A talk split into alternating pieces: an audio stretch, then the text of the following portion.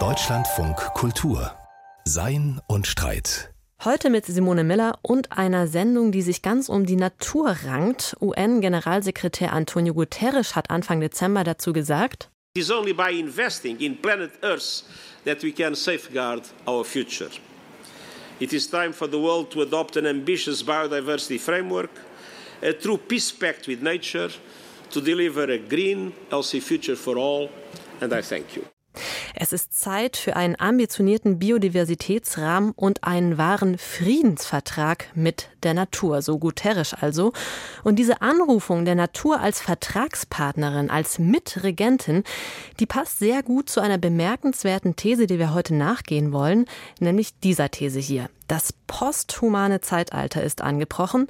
Die Natur wird Teil der Politik und mehr noch, Natur regiert Politik sogar immer mehr.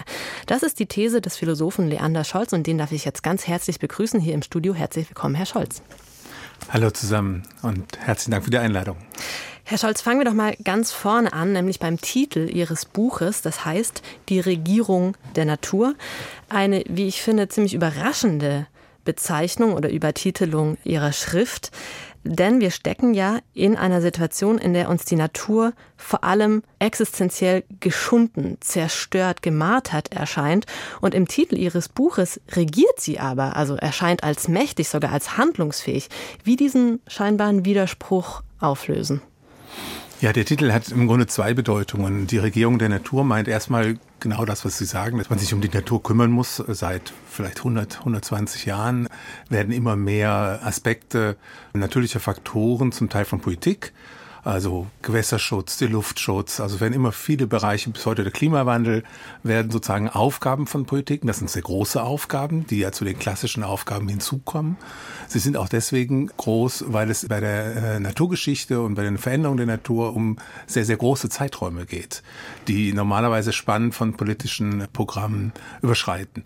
Das ist die eine Seite. Also es gibt eine Sorge um die Natur, eben weil sie tatsächlich geschunden ist, weil seit der Industrialisierung der Natur Naturhaushalt eben gestört wird bis heute.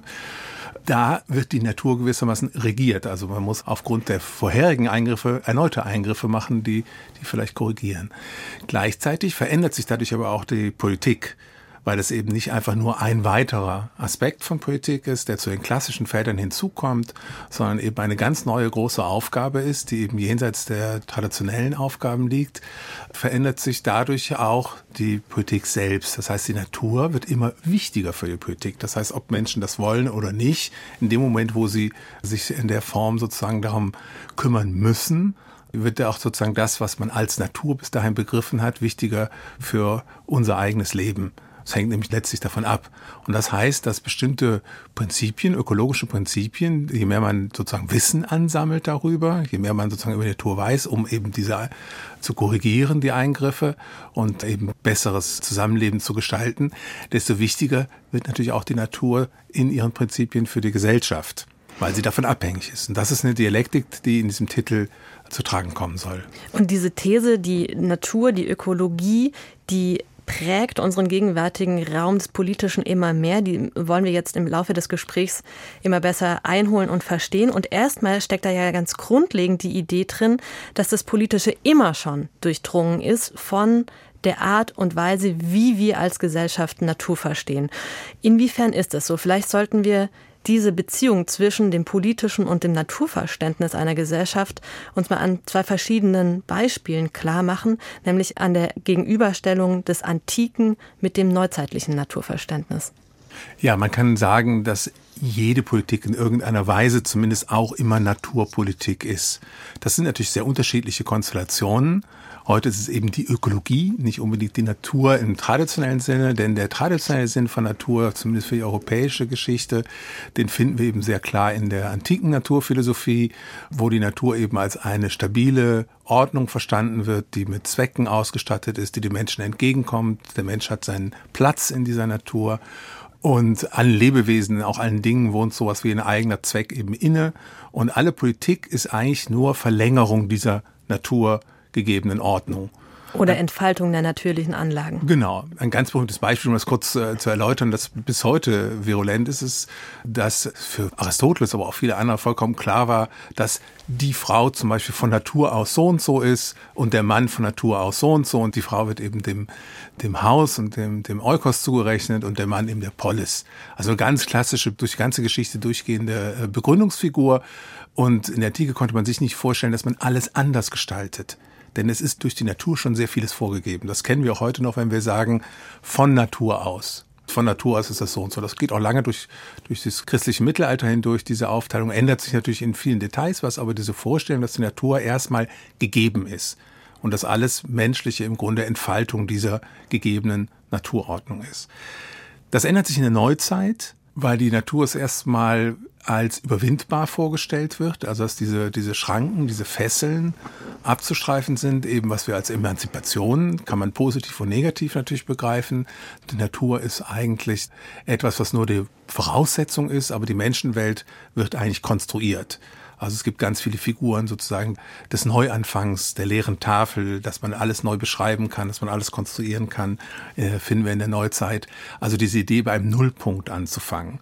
Und da gibt's dann eben eine Zäsur zwischen der Natur und der Kultur. Die Menschenkultur hängt nicht mehr ab von der Natur. Im Gegenteil, die Natur kann man gestalten, unterwerfen, sich nutzbar machen.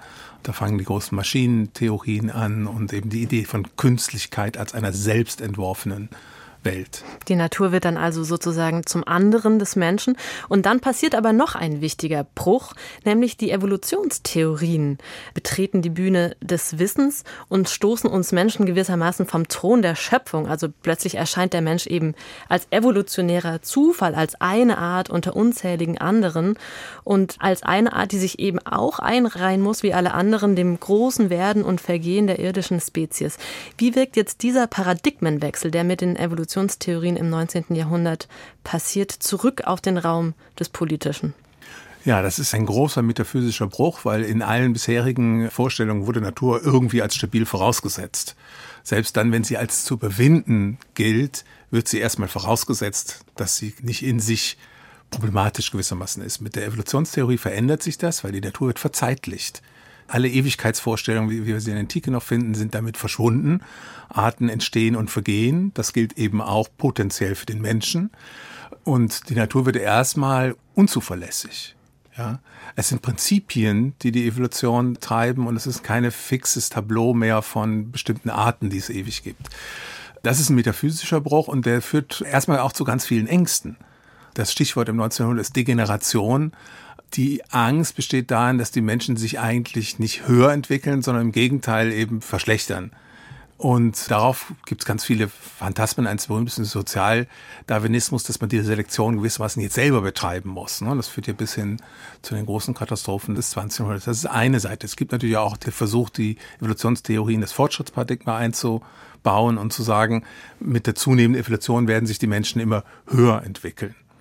Aber das ist ein großer Bruch und aus dem Bruch entsteht eigentlich erst dann das ökologische Wissen, weil die Natur ist damit eigentlich zu Ende. Und Ökologie ist ein Wissen von der Natur unter den Bedingungen ihrer permanenten Veränderung. Also es ist sozusagen eine neue Natur, die dadurch entsteht. Das finde ich total interessant, diesen Befund, dass die Ökologie an einem Zeitpunkt entsteht, an dem sich der Mensch eben zum ersten Mal erkennen muss als Lebewesen unter anderen Lebewesen. Das wäre sozusagen der Punkt, den Sie gerade gemacht haben mit Blick auf die Metaphysik und den metaphysischen Bruch. Und gleichzeitig entsteht die Ökologie ja auch zu einem Zeitpunkt, als die Natur zum ersten Mal nicht mehr als bedrohlich, als chaotisch, als Gewalt erscheint, sondern auf einmal zur Ressource wird, die schutzbedürftig ist. Genau, neben dem metaphysischen Bruch ist das der zweite äh, entscheidende Einschnitt, der sozusagen die ganze Geschichte der Ökologie erst in Gang setzt, weil die Natur auf einmal als ein gestörter Zusammenhang wahrgenommen wird. Also ganz praktisch. Gestört durch die Industrialisierung, durch die Intensivierung der Landwirtschaft, man muss sich klar machen, im 19. Jahrhundert gab es ein enormes Bevölkerungswachstum in Europa, insbesondere auch in Deutschland. Und es mussten eben die traditionellen Weisen der Ernährungserzeugung mussten eben intensiviert werden. Und eben plötzlich ist die Natur erscheint sozusagen nicht mehr als fähig, von sich selbst das zu geben, was die Menschen brauchen. Und durch diese massiven Eingriffe in die Lebensgrundlagen wird erst klar, dass diese Zusammenhänge der Naturhaushalt halt störbar ist. Und die Ökologie als Wissen setzt erst im Grunde ein, als der schon gestört ist. Das heißt, die Anlässe zu untersuchen, wie eigentlich die Lebewesen untereinander zusammenhängen, mit ihren Umweltfaktoren zusammenhängen, was es bedeutet, wenn man die Meere überfischt oder die Landschaft, wenn zu viel Düngemittel eingesetzt werden. All diese Fragen, die uns ja seit mehr als 100 Jahren beschäftigen, finden erst unter eben dieser Bedingung der Störung statt. Das heißt, es gibt mit der physischen Bruch, die Natur verschwindet metaphysisch durch die Evolutionstheorie und es gibt eben das erste Mal die Erkenntnis, dass der Mensch das Problem der Natur ist. Das ist auch was sehr Neues, dass der Mensch sich selber als Problem sieht und der Mensch muss die Natur vor sich schützen. Und damit wird die Natur auf ganz andere Art und Weise prägend für die Politik. Das werden wir gleich weiter besprechen.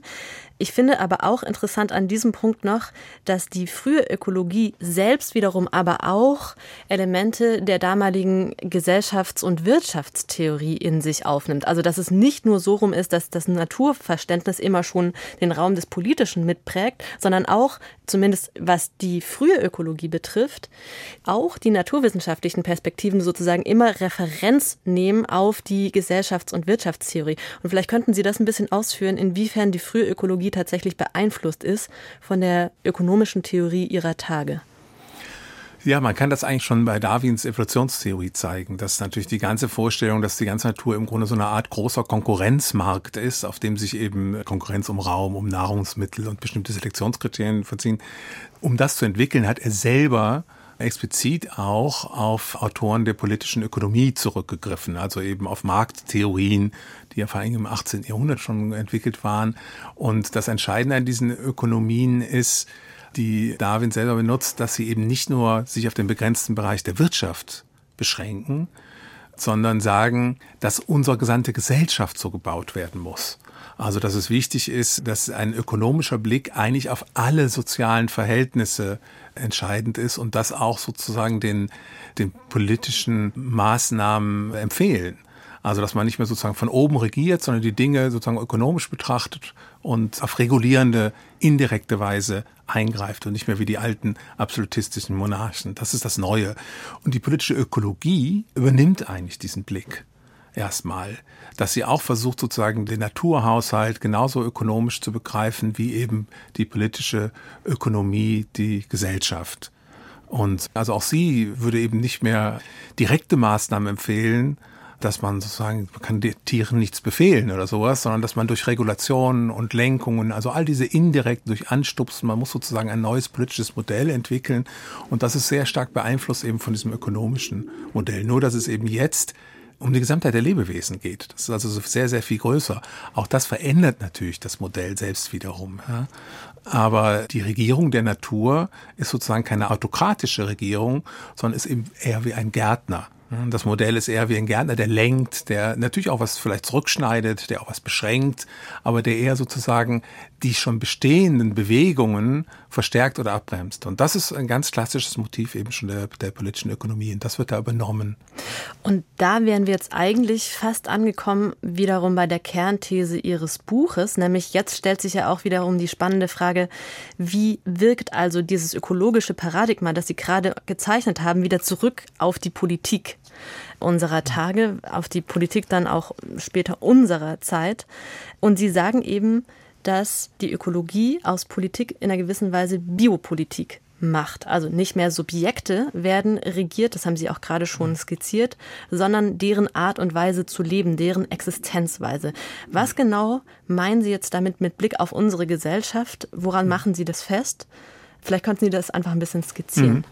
Also unter Biopolitik versteht man klassischerweise den Moment, dass im Laufe des 19. Jahrhunderts, wo das Leben der Bevölkerung für die Regierung wichtig wird.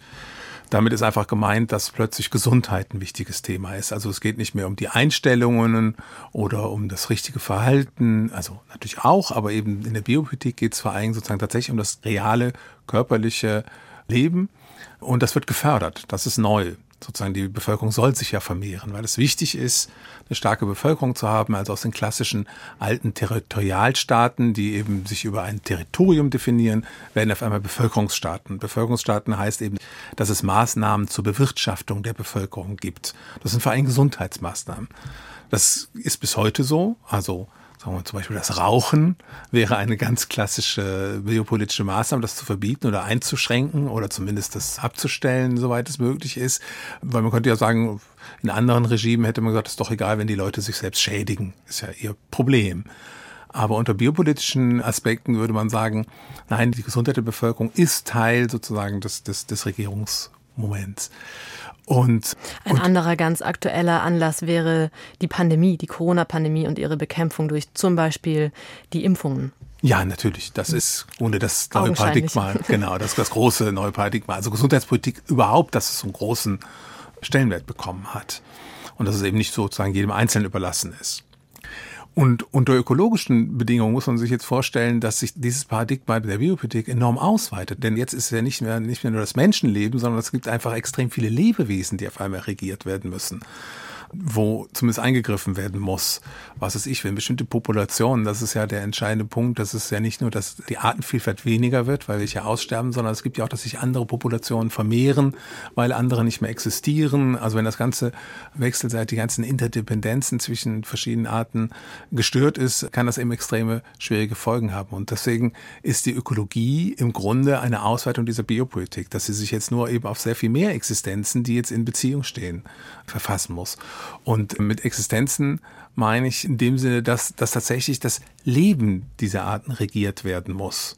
Ähm, Entschuldigung, zurückgefragt, Leben, ja. mit Leben meinen Sie tatsächlich zum einen das Leben einer einzelnen Kreatur, aber Sie meinen auch die Existenzbedingungen einer ganzen Art und verschiedener Arten, richtig? Ja, Genau. Also man regiert sozusagen indirekt. Das ist ein ganz starkes Motiv der ökologischen Regierung, dass man sozusagen kein, man, es geht nicht darum, normative Vorschriften oder sowas zu machen, sondern man verändert die Existenzbedingungen, damit sich zum Beispiel eine bestimmte Art vermehrt oder eine andere Art weniger vermehrt. Es gibt natürlich auch direkte Eingriffe, aber der eigentliche Punkt der ökologischen Regierungsweise ist gewissermaßen regulativ.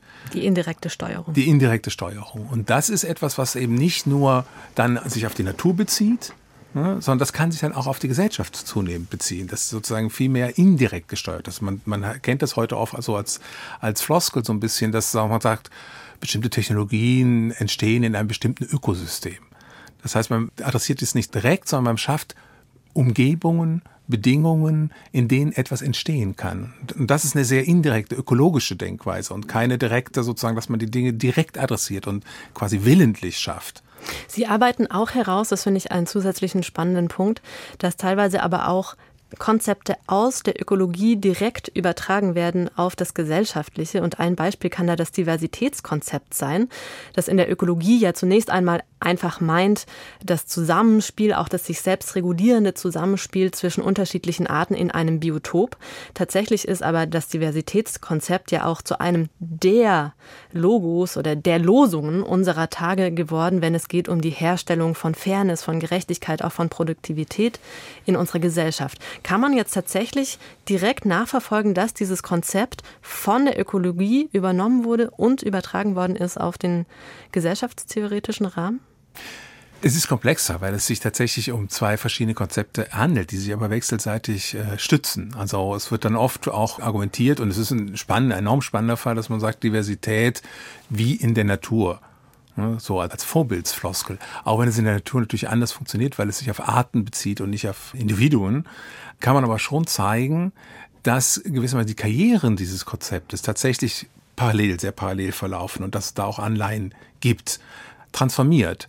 Natürlich. Man kann nicht einfach sozusagen ökologische Prinzipien auf Gesellschaft übertragen oder beziehungsweise in diesem Übertragungsprozess verändern sie sich natürlich. Aber es ist ein hervorragendes Beispiel. Also Diversität in der Natur wird diskutiert schon sehr lange, seit den 20er, 30er Jahren des 20. Jahrhunderts. Und eigentlich ist es erstmal ein ökologisches Konzept. Da gibt es noch nicht Diversität in dem Sinne, wie wir sie heute als soziale oder kulturelle Diversität kennen. Und die Karriere dieses Konzepts oder dieses Verständnis von Natur, wie wichtig ihm Diversität ist, kann dann irgendwann auch sozusagen Blick freigeben auf soziale Verhältnisse. Das heißt nicht, dass es einfach eins zu eins übertragen wird, sondern dass es Perspektiven. Das heißt, man kann die Gesellschaft gewissermaßen auch wie eine Natur, und das setze ich jetzt mal in Anführungszeichen, betrachten. Also man kann sagen, es gibt auch Probleme im Sozialen, die wir vielleicht auch mit quasi ökologischen Prinzipien lösen können. Ja? Und äh, die Diversität ist natürlich anders motiviert, aber es gibt auch daher die Vorstellung, äh, zum Beispiel, dass Diversität stabilere Sozialzusammenhänge schafft, dass sie natürlich eine, eine bestimmte Gerechtigkeitsvorstellung folgt und so weiter. Aber diese Übertragungswege kann man trotzdem nachvollziehen und sie sind, glaube ich, ein hervorragendes Beispiel dafür, dass eben je mehr ökologisches Wissen wir erzeugen, das auch zurückwirkt auf unsere Vorstellung des Sozialen. Und die Diversität ist vielleicht ein Beispiel dafür, wie der Raum der Ökologie Gesellschaftstheorie inspirieren kann, ohne dabei essentialistischen Fehlschlüssen auf den Leim zu gehen. Gleichzeitig müssen wir aber auch ansprechen, war die Ökologie immer schon ein Feld, für das sich auch konservative und rechte DenkerInnen interessiert haben. Also lange gerade an der frühen Ökologie, Ende des 19., Anfang des 20. Jahrhunderts, da lief unter dem Stichwort des Heimatschutz Traditionspflege und Umweltschutz lange äh, Hand in Hand. Also die Ökologie und das Nachdenken über über Ökologie von sozialtheoretischer und gesellschaftstheoretischer Perspektive war und ist nicht immer ein progressives Projekt. Nein, auf keinen Fall. Also ich würde sogar behaupten, dass die politische Ökologie, also das, was man so einen politischen Punkt nennen würde, sich sogar, als ist sogar sowas wie ein eigenes Paradigma, was sich sowohl auf der linken politischen Spektrumseite findet, als auch auf der rechten. Und die ganze erste Umweltbewegung bis hin, also erste sozusagen in den 20er Jahren, aber auch sozusagen, Sie haben es genannt, Heimatschutz, Naturschutz, natürlich dann auch teilweise aufgegangen in den Nationalsozialismus.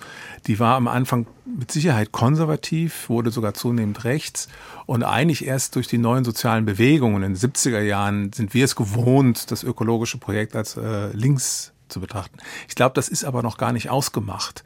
Man könnte eigentlich eher sagen, es gibt eben klassische Strömungen wie Liberalismus, Sozialismus, Konservatismus und die Ökologie ist eigentlich eine eigene.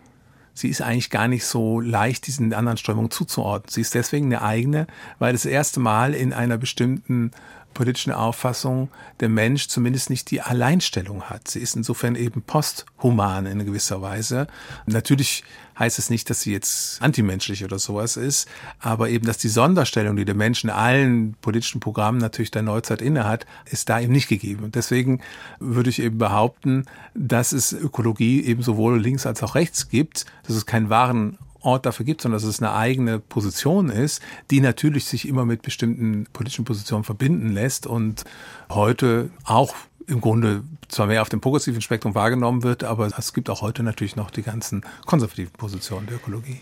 Kommen wir nochmal auf die Kernthese Ihres Buches zurück, die da ja lautet, wir leben heute in posthumanen Zeiten. Also das ökologische Paradigma hat sich Mitte des 20. Jahrhunderts, hat sich im Anthropozän durchgesetzt. Das heißt, der Gegenstandsbereich der Politik kreist eben längst nicht mehr nur um das Fortkommen der Menschen, sondern umfasst die Sorge um viel, viel mehr Lebewesen, um unzählige andere Spezies.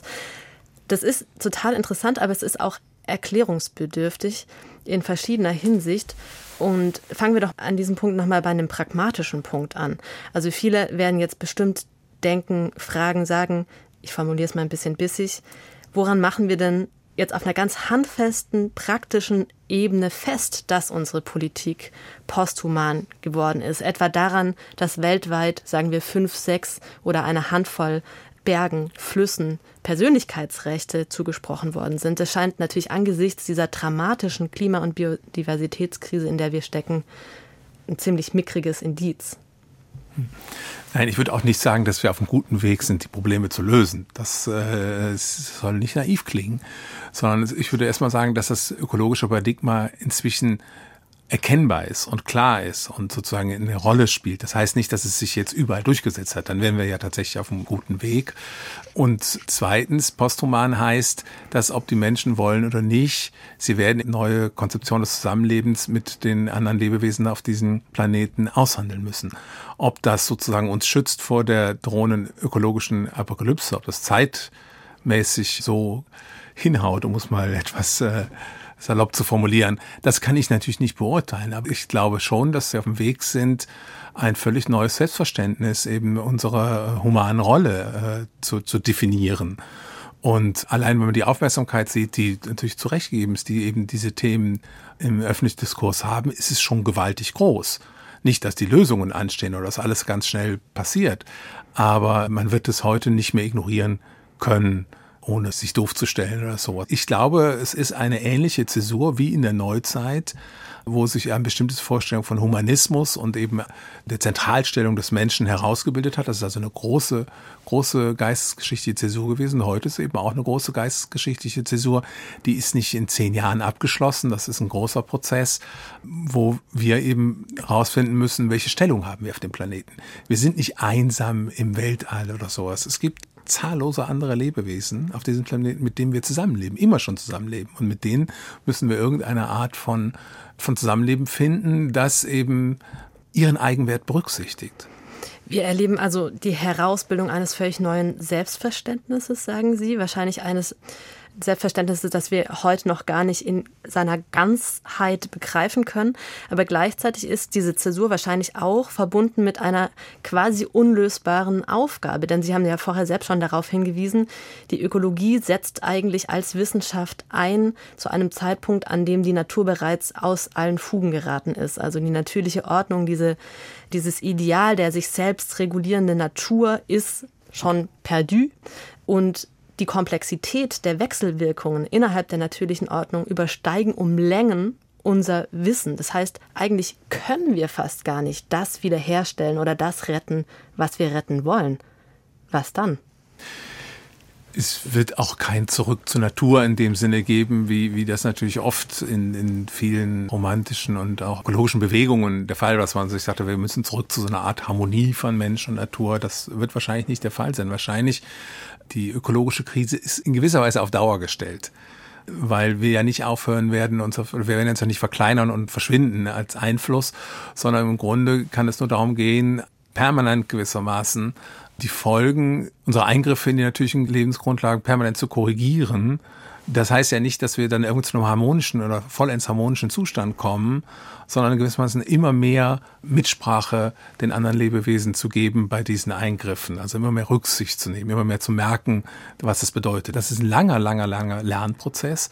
Und der kann natürlich nur unter technologischen Bedingungen stattfinden. Also es wird keine nicht technische Natur gewissermaßen mehr geben, sondern wahrscheinlich wird es sogar mehr Technologie geben, die uns wiederum hilft, bestimmte Probleme zu bewältigen, die wir mit unserer eigenen Technologie angerichtet haben. Das ist natürlich ein dauernder Prozess. Das ist nichts, wo, wo man sagt, irgendwann sind wir wieder bei dem friedlichen, harmonischen Naturzustand, wo alle in Harmonie leben. Eigentlich könnte man sagen, äh, die Biosphäre hat sich eben in eine Technosphäre verwandelt oder verwandelt sich immer mehr zu einer Technosphäre, in der eben permanent Daten erhoben werden über zum Beispiel die Bewegung von Tieren oder das Wachstum von Pflanzen oder die Temperaturen, die Zusammensetzung von Luft und Wasser etc. Das heißt, Wirtschaft und Politik versuchen den Kollaps eben mit technischer Aufrüstung aufzuhalten, wie Sie das gerade ausformuliert haben. Aber ist es nicht eigentlich die maximale Entfremdung von der Natur im Namen der Natur, die wir da gerade erleben? Ja, im ersten Schritt sicherlich. Ne? Ich meine, das ist natürlich so eine klassische Figur, dass man sagt, man, man löst das Problem mit technischen Mitteln, das man mit technischen Mitteln erst hervorgebracht hat.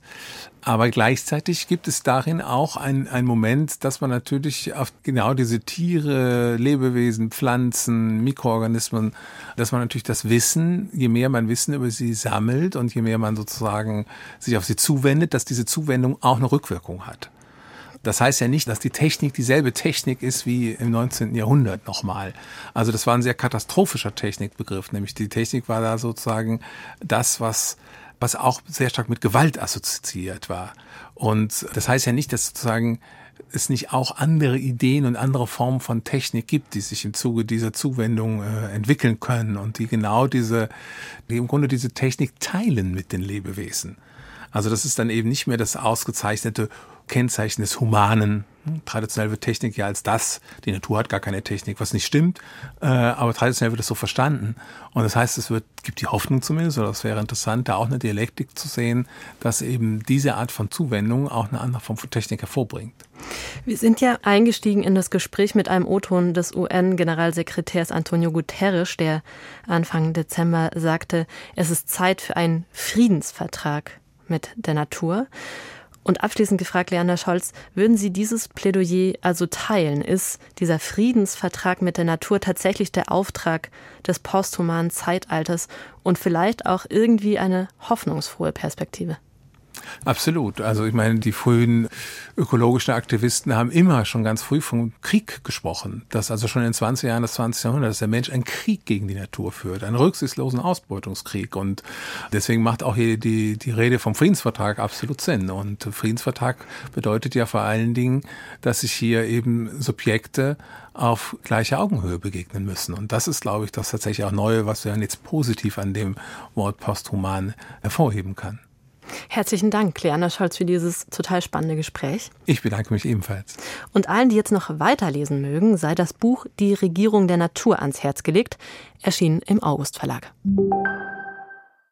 Das Gespräch mit dem Philosophen Leander Scholz hat gerade geendet mit der Idee, mit dem Plädoyer für einen Friedensvertrag mit der Natur. Eine hehre Aufgabe, die allein schon die Frage aufwirft, ob und inwiefern wir die Natur überhaupt als Subjekt verstehen können und sollten.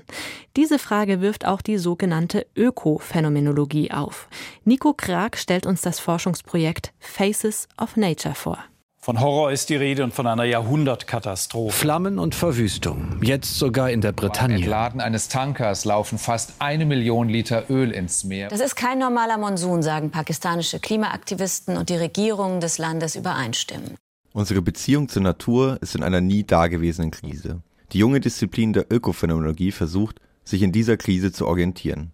Am Institut für Philosophie der Tschechischen Akademie der Wissenschaften in Prag arbeiten dazu Petr Praschek, Daniela Matisova, Christina Wendra und Karel Nowotny im Forschungsprogramm Faces of Nature. Uh,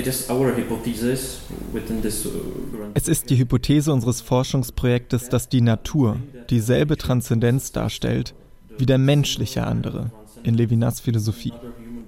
Sagt Praschek. Unsere Naturbeziehungen neu denken mit Emmanuel Levinas also. Das Lebensthema des französischen Philosophen war die Verbindung von Beziehungslehre und Ethik. Seine zentrale These: Andere Menschen bleiben für uns auf ewig unzugänglich, aus unserem alltäglichen Verstehenshorizont herausgehobene Transzendenzen. Daher sei es unsere oberste Pflicht, ihre Autonomie bedingungslos zu respektieren. In Prag nun versucht man, auch die Natur so zu begreifen. In Katastrophen wie der Flut im Ahrtal würde sie uns als etwas gewahr, das autonom sei, das sich nicht um uns schert, so die These der Forschenden. In dieser Gleichgültigkeit der Natur gegenüber uns drücke sich die Transzendenz aus, von der Levinas in Bezug auf den anderen spreche und aus der er ethische Verantwortung ableite. Uh, ethics towards nature, uh, there is no uh, reciprocity between, between me and, and, and nature. In der Ethik der Natur gibt es keine Reziprozität zwischen mir und der Natur. Die Natur ist nicht für mich verantwortlich, denn ich bin es, der sich angerufen fühlt von einem leidenden Körper, einem leidenden Tier oder einem Baum. Um diesen Ruf zu hören, müssten wir, so Praschek, aufhören, uns ins Zentrum der Welt zu setzen. Wir müssten offen sein für welterschütternde Begegnungen mit einem anderen. Anders als im Klimadiskurs üblich, setzt die Ökophänomenologie dafür auf eine ambivalente Kritik der Naturwissenschaft. Die Wissenschaft hätte der Natur jeden Eigenwert abgesprochen und die Einheit der Natur in zahllose analysierbare Gesetzmäßigkeiten und Objekte aufgesplittert. Natur sei dann nur dazu da, dem Menschen zu dienen, eine zumindest der Grundhaltung nach kontrollierbare Größe. Der Ökophänomenologie geht es also im Kern um einen Wandel unserer Weltbeziehung. Wir sollen die Natur als etwas anerkennen, das einen Wert in sich selbst habe, den gleichen Wert wie ein autonomes Subjekt. Aber was heißt das konkret? Uh, Stellen wir uns vor, wir sind im Supermarkt und denken darüber nach, welche Eier wir kaufen sollen. Und es gibt natürlich die Eier, die billiger sind, weil sie von Hühnern in Käfigen kommen. Das Problem der Menschen, die diese Eier kaufen, ist, dass sie sich in einer großen Distanz zu den Hühnern in den Käfigen befinden. Sie sehen sie nicht, sie fühlen sie nicht, sie können keine Empathie aufbauen. Also kaufen sie die Eier. Fordert die Ökophänomenologie also die Rückkehr zu einer angeblich intakten Natur? Praschek verweist hier auf den tschechischen Philosophen Ergasim Kohak, der als Begründer der Ökophänomenologie gilt. Es war genau Erasim Kohaks Punkt, dass das nicht die richtige Ökophänomenologie ist und dass es nicht die Krise löst, über die wir gesprochen haben, einfach zur Natur zurückzukehren, zu einer vermeintlich ungestörten Harmonie in einer uns immer entzogenen, nie erlebten Vergangenheit. Super geil. Sehr, sehr geile Sachen.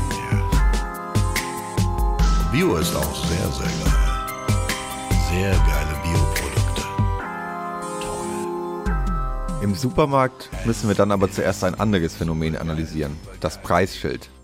Auch wenn Bio, Fairtrade-Siegel und Markennamen zuweilen den Ausschlag geben, geht der Blick für die allermeisten doch zunächst zu diesem Schild. Im Eierregal sehen wir also zunächst keine Eier, sondern eine Zahl. Und so hangeln wir uns von einem Schild zum nächsten, um die Kosten zu minimieren, die wir am Ende auf dem Kassenbildschirm sehen. Und das ist in Ordnung, haben wir doch in letzter Instanz keine Wahl. Denn alle politisch-ethischen Entscheidungen sind schon lange getroffen, wenn die MitarbeiterInnen das Preisschild anbringen. Was darf überhaupt verkauft werden? Unter welchen Bedingungen? Und wer entscheidet darüber? Im Supermarkt ist uns das Leid des Huhns also nicht nur fern, sondern auf einen Preis reduziert. Die Natur als Subjekt zu begreifen, bedeutet vielleicht zuallererst das, sie vom Preisschild zu befreien. Nico Krag mit einem Ausflug in die Ökophänomenologie. Vorgestellt hatte uns das Forschungsprojekt Faces of Nature, angesiedelt an der Tschechischen Akademie der Wissenschaften in Prag. Und von der Natur als Subjekt kommen wir jetzt zum Ruf nach dem starken Staat. Böller-Eskapaden und Angriffe auf die Polizei an Silvester, Klebeaktionen auf Straßen und Landebahnen, die Besetzung von Lützerath. All das kann sich der Staat doch nicht ernsthaft gefallen lassen, oder? Der Ruf nach dem starken Staat wird zurzeit immer lauter. Auch Friedrich Merz, der Vorsitzende der Unionsparteien, fordert eine stärkere Präsenz des Rechtsstaates. Aber verstehen wir Rechtsstaatlichkeit richtig, wenn wir sie gleichsetzen mit dem Ruf nach Law and Order, nach Recht und Ordnung? Diese Frage diskutiert jetzt Eva Marlene Hausteiner. Silvesterrandale, Kunstvandalismus, Klebeaktionen, Lützerath-Besetzung. Es sind viele unterschiedliche Anlässe, die derzeit den Ruf nach dem Rechtsstaat erklingen lassen. Denn wollen wir das nicht eigentlich alle, einen handlungsfähigen Staat, der auf die Einhaltung der Gesetze pocht und Übertretungen ahndet, der Sicherheit garantiert, hierfür das Gewaltmonopol nutzt und für Recht und Ordnung sorgt? All diese Assoziationen und Erwartungen sind mit dem Begriff des Rechtsstaats verbunden. Er ist vielleicht deshalb so attraktiv und in der politischen Debatte beliebt, weil er nüchtern und unparteilich wirkt. Das Rechtsstaatsprinzip ist nicht nur dem Grundgesetz eingeschrieben, sondern es gilt gemeinhin als Grundpfeiler funktionierender, echter Demokratie. Doch der Rechtsstaat, das ist eben nicht einfach die Durchsetzung von Recht und Ordnung, Law and Order, durch einen strengen und machtvollen Staat, zum Beispiel durch seine Polizei. Ja, der moderne Staat kennzeichnet sich durch die Herausbildung, die Verrechtlichung und die sicherheitliche Verteidigung der Staatsgewalt. Nicht umsonst wurde die Wissenschaft von der inneren Ordnung des Gemeinwesens ab Mitte des 18. Jahrhunderts als Polizeiwissenschaft tituliert. Staatspraktiker und auch Denkerinnen wie Jeremy Bentham entwickelten und bündelten neue Macht- und Regulierungsmittel im Dienst von Sicherheit und Effizienz. Doch demokratisch autorisierte Rechtsetzung, also die Gesetzgebung durch das Parlament, ist gerade der Gegenentwurf zur rein sicherheitsorientierten Staatsmaschine. Der Staat wirkt durch das Recht und das Recht muss demokratisch legitim sein. Vor allem aber, und das ist der Knackpunkt, ist der Staat erst dann wirklich Rechtsstaat, wenn er selbst an das Recht gebunden ist. Die demokratische Kontrolle der Staatsgewalt ist das Herzstück des liberalen Verfassungsdenkens seit John Locke. Es ist besorgt darum, dass der starke Staat zu stark wird. Ohne Staat mag moderne Volksherrschaft nicht funktionieren, aber die größte Gefahr geht gleichzeitig von einem Staat aus, der selbst schrankenlos durchgreift. Mit Kant, der Staat schafft Recht, ist aber selbst fundamental daran gebunden. Wer aber garantiert dann eigentlich den so verstandenen Rechtsstaat? Dies sind vor allem die Gerichte, die penibel darauf achten sollen, dass die Exekutive weder ihr Mandat noch die Rechte der Bürgerinnen verletzt und Rechenschaft über ihr Tun ablegt. Doch auch die Bürgerinnen selbst verwirklichen den Rechtsstaat. Sie können ebenfalls Rechenschaft einfordern und ihren Forderungen nicht nur an der Wahlurne Ausdruck verleihen, sondern auch auf der Straße, also auf Demos und in Protesten, nötigenfalls sogar durch zivilen Ungehorsam. Ist der Ruf nach dem Rechtsstaat also nur gemeint als mehr Recht und Ordnung auf den Straßen, schärferes Strafrecht, präemptive polizeiliche Maßnahmen, notfalls auch auf Kosten von Grundrechten? Dann haben wir es mit einer Form populistischer Vereinfachung von Rechtsstaatlichkeit zu tun, die Gefahr läuft, antidemokratisch zu wirken, also hinter die Erkenntnisse genau jenes modernen Staatsdenkens, auf das sie sich beruft, zurückzufallen. Wer A sagt, muss auch B sagen. Wer Law and Order fordert, muss auch eine Einhebung und Kontrolle der Polizei wünschen. Schon wahr. Ein Staat, der Recht und Gesetz nicht durchsetzt, ist nicht wünschenswert. Aber ein Staat, der sich zu diesem Zweck selbst über das Recht hinwegsetzt, nach dem nonchalanten Berliner Wahlkampfmotto der AfD Klimakleber in den Knast, ist gerade kein Rechtsstaat. Und mit diesem philosophischen Kommentar von Eva Marlene Haussteiner geht Sein und Streit für dieses Mal auch zu Ende. Vielen Dank fürs Interesse und bis zum nächsten Mal, sagt Simone Miller.